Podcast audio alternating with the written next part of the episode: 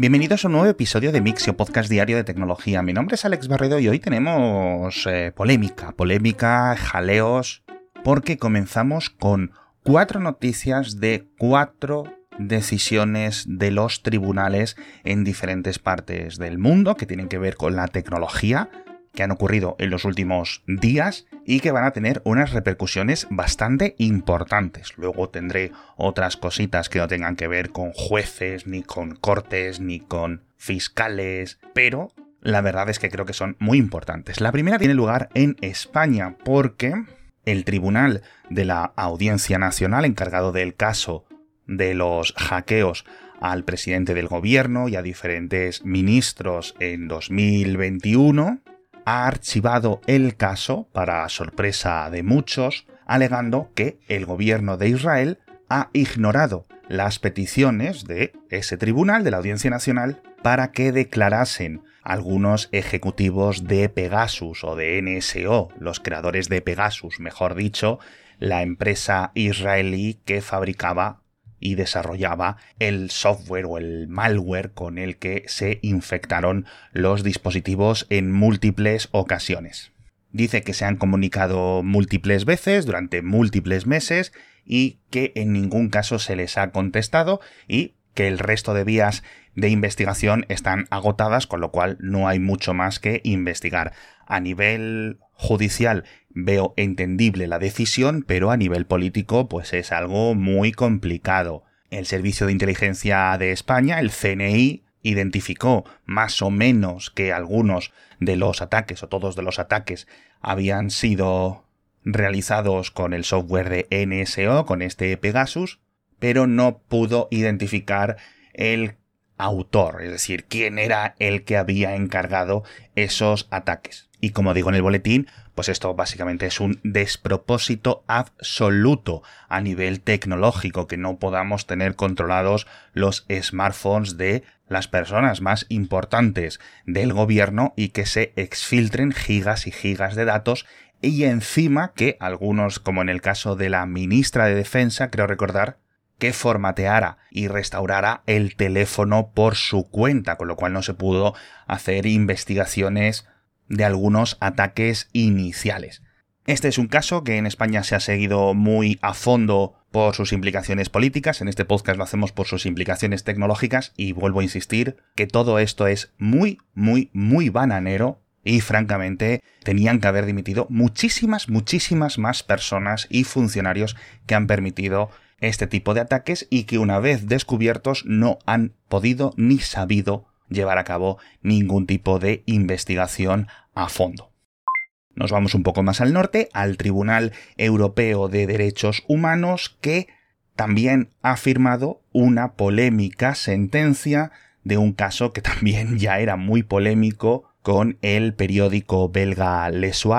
que se defendía de una demanda de derecho al olvido. Esto es un caso que ha llevado bastantes años dando vueltas en la justicia belga y luego en la europea, en el que un ciudadano belga que en 1994 atropelló mortalmente a una persona no quería que su nombre apareciera en los archivos digitales de aquella época del el periódico, de tal forma que cuando buscaras su nombre en diferentes motores de búsqueda acabará saliendo ese artículo. Como la mayoría de casos con el derecho al olvido son bastante complicados y en principio la tesis legal de los jueces se centra en que prima más el derecho a la privacidad de esta persona que ya cumplió su condena de cárcel, que no tiene una especie de identidad pública y que casi 30 años después esa noticia con su nombre en ella le puede dificultar su reintegración en la sociedad. Algo que, francamente, pues puedo ver, puedo opinar que eso es afirmativo, pero francamente creo que si no hay ningún tipo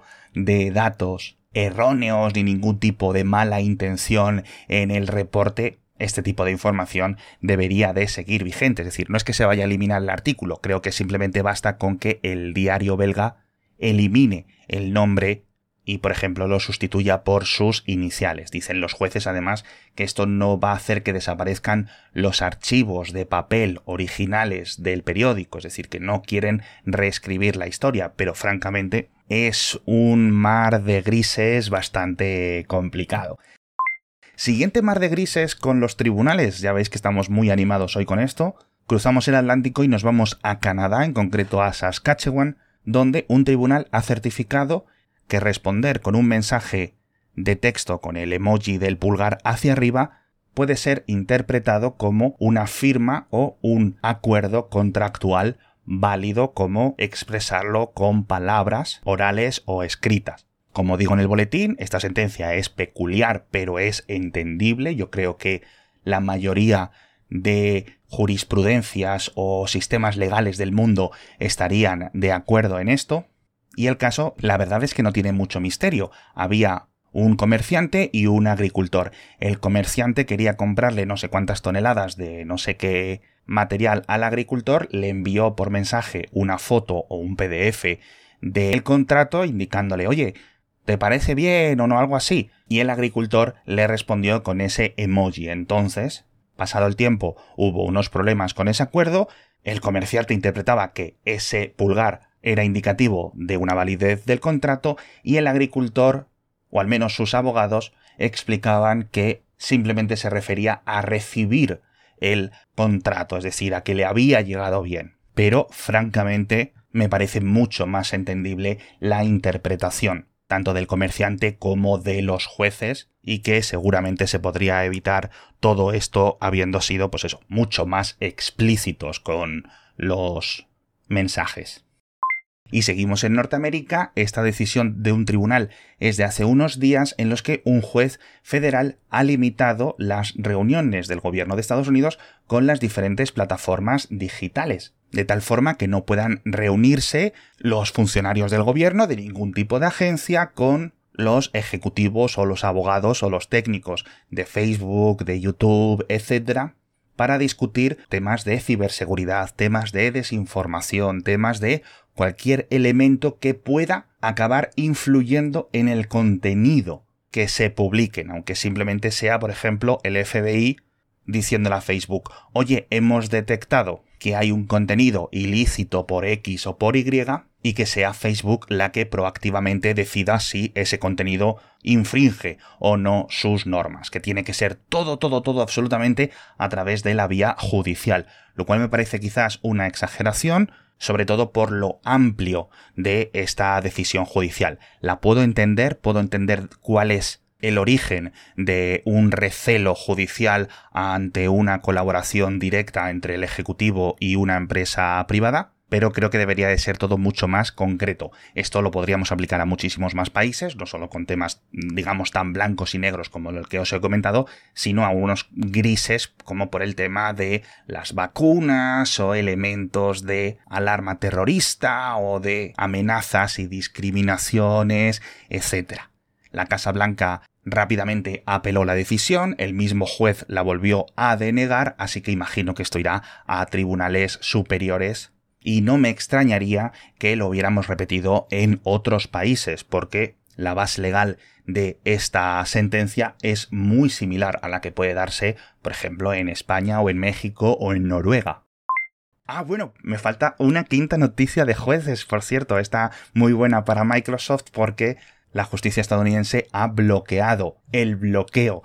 que pedía la FTC a la compra de Activision, así que básicamente lo tienen a punto de caramelo porque los tribunales no ven nada claro, de hecho han sido muy críticos de la decisión ejecutiva por parte de los reguladores, no ven ningún tipo de abuso de posición dominante y horas después Microsoft además anunciaba que iban a volver a negociar con las autoridades de Reino Unido, que es el único país o la única entidad regulatoria que había prohibido la adquisición. China ha dado el ok, la Unión Europea ha dado el ok, Japón ha dado el ok, y en principio parece que todo se podría firmar antes de la fecha límite que es el 18 de julio en cinco días. Y es que llevamos ya 18 meses desde que se anunció la compra o el acuerdo inicial. Madre mía, qué de jaleos.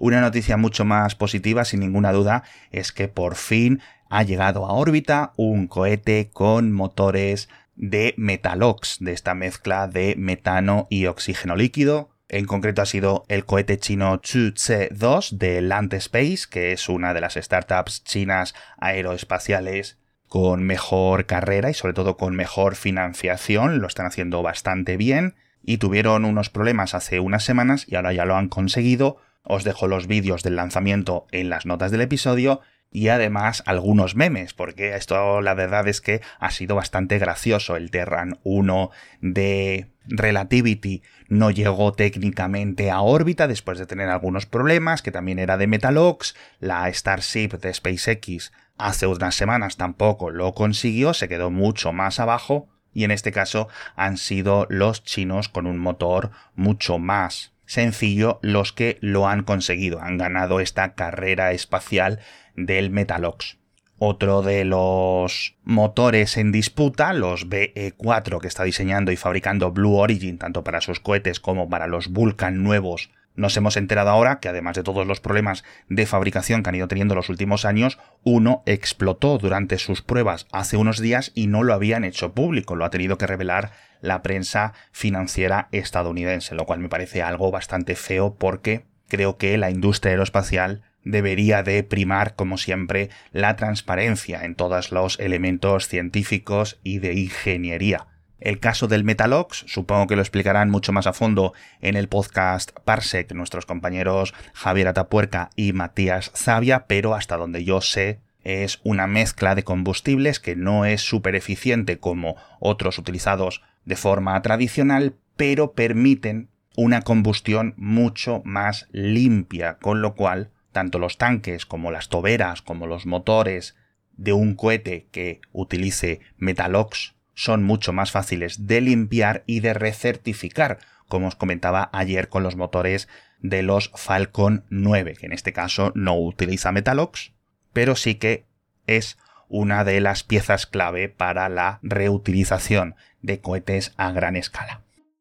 Y hablando de lanzamientos, lanzamos un nuevo patrocinador en este programa porque, atención, amantes del cine y las series, y no solo las espaciales, Sky Showtime nos trae este verano todo el entretenimiento que queremos con muchísimas historias de emoción, de acción, de diversión. Por ejemplo, yo estoy completamente enganchadísimo a Star Trek Strange New Worlds, que de verdad que me parece una serie increíble, seáis fans o no de Star Trek creo que es una serie increíble para que todos la veáis. Y es que tienen una gran colección de contenidos exclusivos, ¿no? Como es pues, algo para cada miembro de la familia. Y lo mejor, la mejor oportunidad de este lanzamiento es que te dan la oportunidad para 7 días de prueba gratis. Y que si te gustan todas las películas y todas las series que hay, solo son 5,99 euros al mes. Y esta semana os iré contando un montón más de series y películas que me vayan gustando dentro de Sky Out Time. Obviamente ya me he apuntado estos 7 días de prueba gratis y vosotros deberíais hacer lo mismo. Os dejo el enlace en las notas del episodio y simplemente tenéis que entrar en skysouttime.com. Y otra noticia, la verdad es que francamente buena, es que se han superado las mil personas que han sido rescatadas de diversos problemas o diversas situaciones de riesgo utilizando drones. En concreto, esto es un historial público que va llevando la empresa de JI, pero que va recopilando información de todas las compañías y de todos los rescates Creo que el primero data de 2013 y en concreto ahora mismo creo que entraba en la página y ponían 1002 personas rescatadas. Además tenéis un mapa súper curioso en el que podéis ver en vuestros países toda la información pues de una persona desaparecida haciendo senderismo, otra persona que se perdió en el mar y que fue encontrado con un dron o que pudo ser rescatado, le tiraron un chaleco salvavidas y en general todos los incidentes donde los bomberos, la policía o los servicios de emergencia han utilizado un dron para poder rescatar con vida a una o varias personas. Esto es una cosa tecnológica que, como os digo, hace una década no existía y que deberíamos de estar muy agradecidos por lo barato y simples que son y lo que nos ayudan. De verdad que son una herramienta fantástica y uno de los casos de evolución tecnológica más influyentes del siglo XXI sin ningún tipo de dudas. Y otra evolución tecnológica también muy del siglo XXI, y con esto acabamos el episodio de hoy, es el WhatsApp, que está en el meollo dentro del centro de un drama que casi yo diría que es político, porque en España llevamos varios días que solo se habla de la boda de una duquesa o de un, bueno, alguien de la farándula, ¿no? Alguien de el mundillo este de los famosos y que ha estado copando la prensa y las teles y todo durante varios días. Bueno, pues la revista Hola, que tenía la exclusiva de las fotos y la información de la boda por la que imagino que habrían pagado un montón de dinero, ha visto cómo posiblemente millones de personas, en vez de bajar al kiosco a comprarse la revista o suscribirse a través de la página web para ver ese contenido, se pasaban el PDF a través de grupos de WhatsApp. Vamos, que ha sido una jauja. Y francamente, esto no me extrañaría que empezara a moverse a nivel político y acabáramos con presiones, porque aquí los políticos en, digamos, en Europa cuando les hablas de cine y de películas y tal, no les importa mucho, pero cuando los derechos de emisión del fútbol o de las revistas y tal están en peligro y la gente empieza a piratear ese tipo de contenido, saltan todas las alarmas. Así que seguramente esta boda vaya a dar lugar a algún cambio legislativo o alguna propuesta legislativa en las próximas semanas. Vamos, me juego lo que queráis. Y con esto me despido por hoy, ya sabéis que tenéis algunas noticias más en las notas del episodio y en el boletín, donde podréis expandir todo lo que os he contado en el episodio de hoy y nos vemos mañana con más noticias de tecnología.